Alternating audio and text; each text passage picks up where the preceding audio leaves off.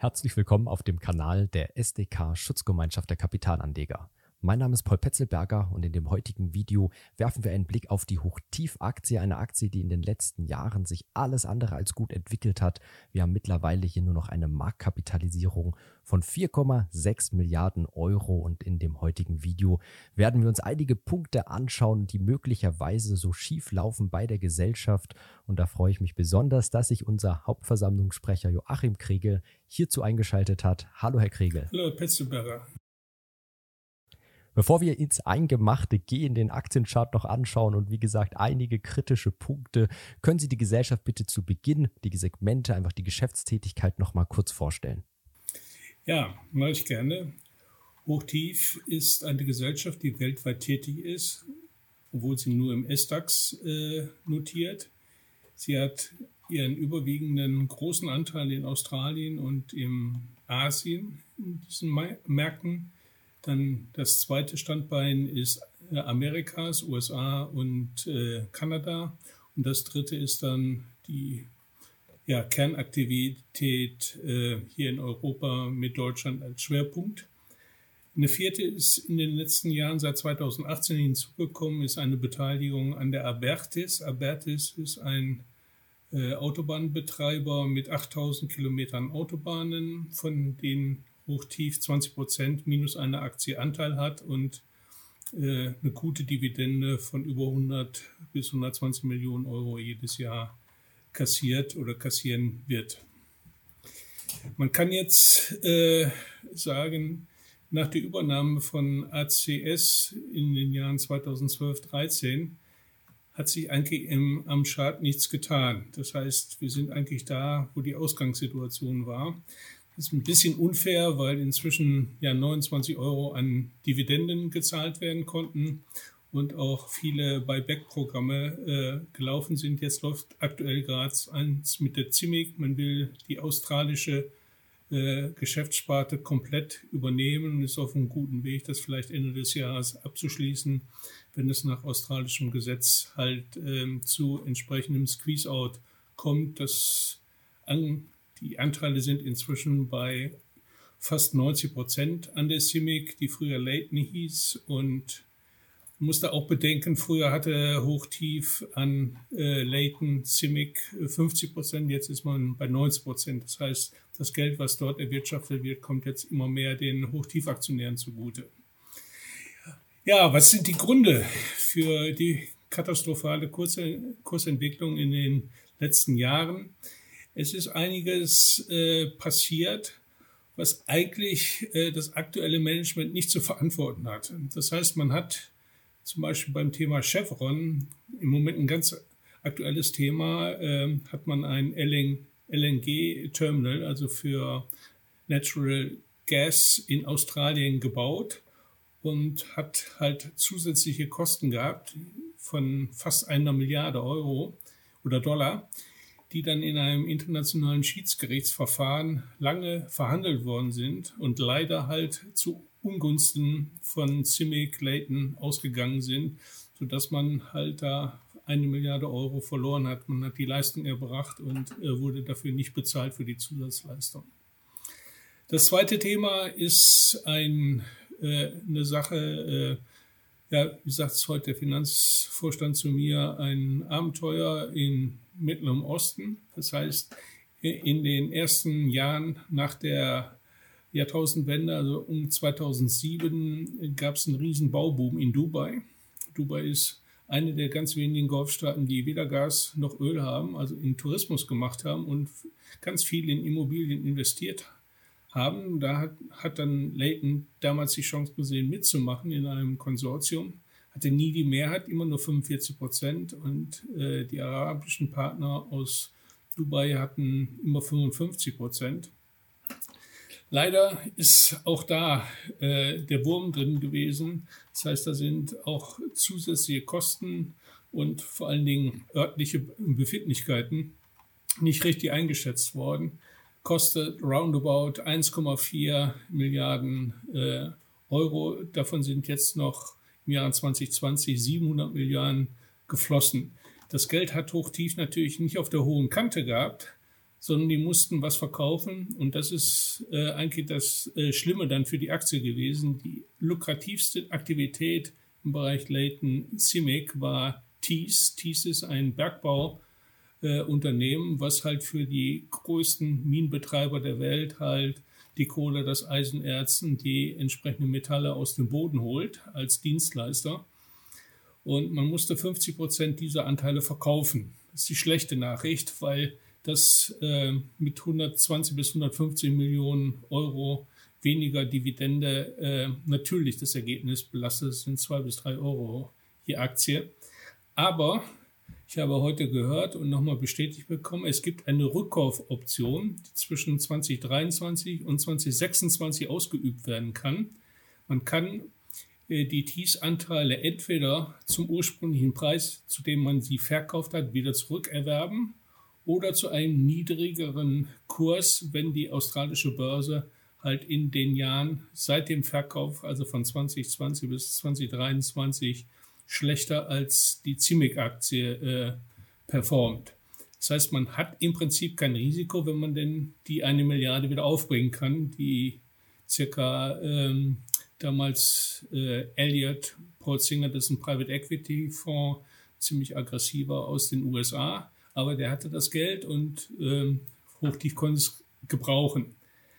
Das Problem ist, jetzt erstmal bis 2023 sind die Dividenden und die Gewinne natürlich nur auf 50 Prozent Basis von TIS halt zu sehen. Und insofern ähm, ist da auch wieder etwas, was, was unschön ist, was letztendlich aber der Vergangenheit geschuldet ist. Was mich am meisten überrascht hatte, war jetzt in 2021 das Thema Chile Wasserwerk, von dem hatte ich vorher nie was gehört, war auch nie darüber berichtet worden, dass da noch ein Schiedsgerichtsverfahren war, leider auch wieder verloren.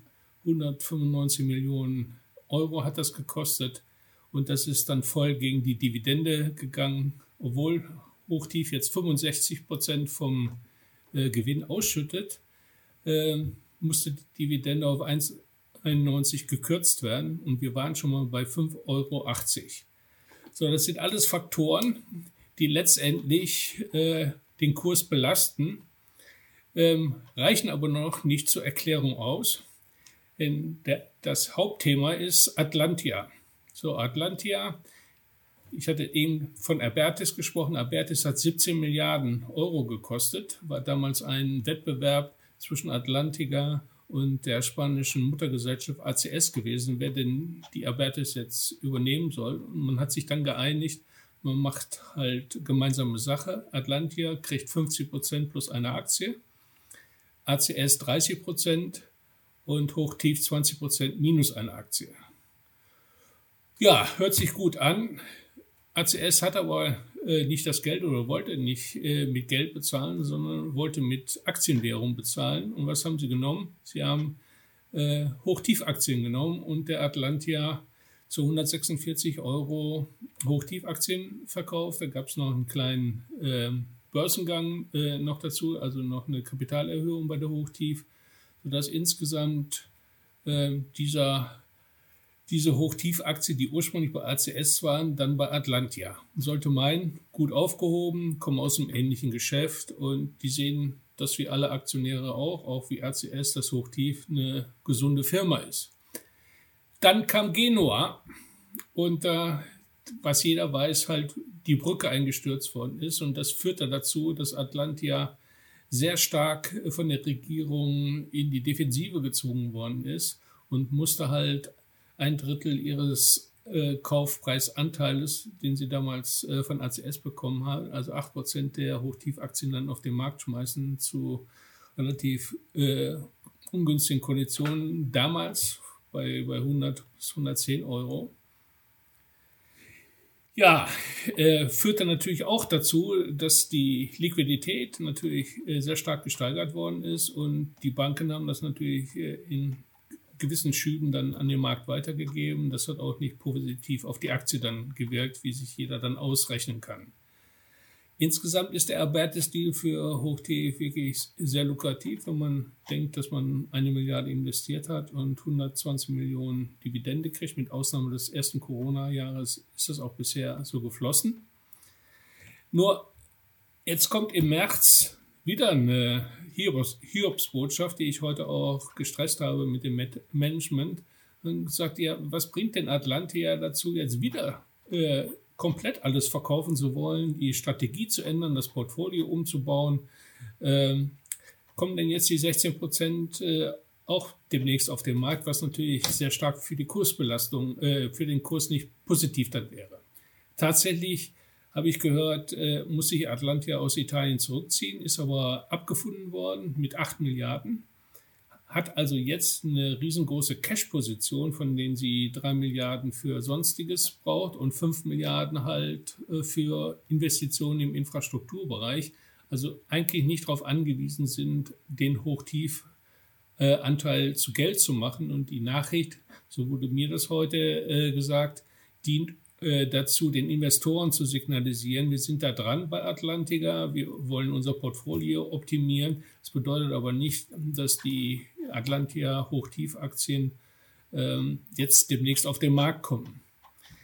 Das heißt, wer Hochtief hat, und das muss man sich ja auch mal äh, auf der Zunge zergehen lassen, wir machen halt zweieinhalb bis vier Prozent äh, Umsatzmarge äh, im Baugeschäft. Das heißt, es ist immer ein kritisches Geschäft und ähm, man muss das Geld dann auch vom Kunden haben. Das heißt, bei jeder Baubilanz ist eigentlich uninteressant, was da an Gewinn steht. Es geht um den Cashflow.